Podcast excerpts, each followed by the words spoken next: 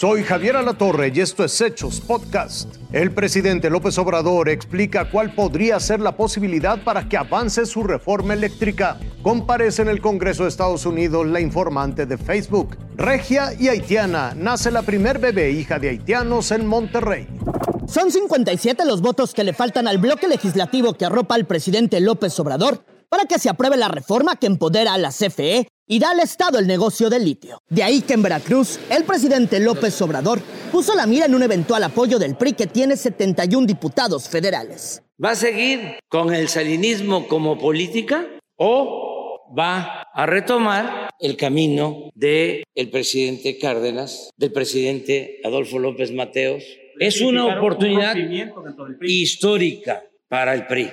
Un mensaje que tensa a la coalición, en la que también participan el PAN y PRD, quienes tampoco se salvaron del reto presidencial. Pues eh, otra oportunidad para eh, definirnos si estamos porque se conserven como empresas públicas Pemex y la Comisión Federal de Electricidad o queremos desaparecerlas como se ha intentado Además, justificó su propuesta de someter a cirugía el artículo 27 constitucional para que el negocio del litio sea un monopolio del Estado. Les importa mucho a los extranjeros el litio de México y es un recurso que nosotros queremos que siga siendo de la nación. Irving Pineda, enviado, Fuerza Informativa Azteca.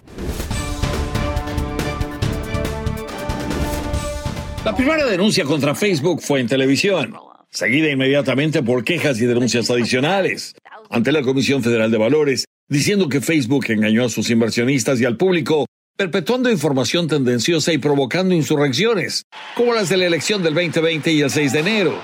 Eso es lo que trajo hoy al Congreso a Francis Haugen, exgerente de desarrollo de productos de Facebook, a denunciar que para la red social son más importantes sus ganancias que sus usuarios. Hogan, que durante dos años dirigió en la red social el equipo de desinformación cívica, le dijo al Congreso que Facebook sabe que el ideal físico que proyectaba en Instagram dañaba a las jovencitas. Ejemplo, las investigaciones de Facebook mostraron que podía alterar el sistema democrático con desinformación como la que provocó el asalto al Capitolio y las dudas sobre las vacunas contra COVID. Lo que esta denuncia de hoy hizo fue avivar el acuerdo que existe ya entre republicanos y demócratas para unirse y terminar con que Facebook y los demás se regulen solos. Ante la tormenta, Facebook dice que quiere ser regulado. Facebook dice haber cambiado sus sistemas. La realidad, según la denuncia, es que después de las elecciones presidenciales de noviembre, más que cambiar, el gigante tecnológico solo desmanteló sus grupos de provocación.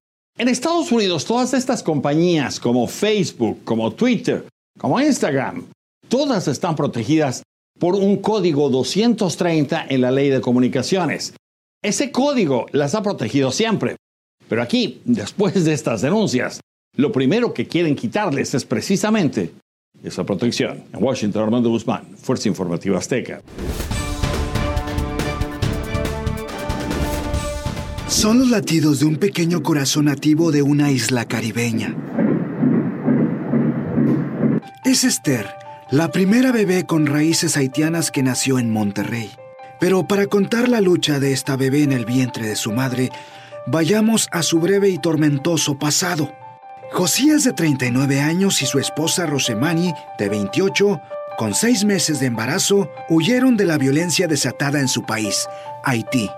Hay mucho problema allá. Rosemani, quien no habla español, tenía ya casi nueve meses de embarazo. Deambulaban por las calles en busca de ayuda, pero el 20 de septiembre descubrieron en este albergue de la colonia Independencia una luz de esperanza. Recibimos mucha gente de Haití que la está pasando mal y nos dimos a la tarea de buscar familias. Y una persona que traía un embarazo ya a punto de dar a luz. Somos del Ministerio Reset, somos una iglesia cristiana, somos un ministerio cristiano te podemos ayudar. Los futuros padres, luego de vivir un calvario, pudieron escuchar al fin el corazón de su bebé. El 30 de septiembre al fin llegaría la cigüeña en este hospital. Siento feliz. Estos migrantes están felices porque Esther sea mexicana y nacida en Monterrey.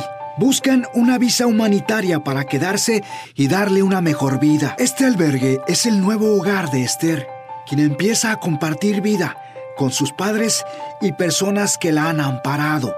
Ernesto Ochoa, Fuerza Informativa Azteca. Esto fue Hechos Podcast.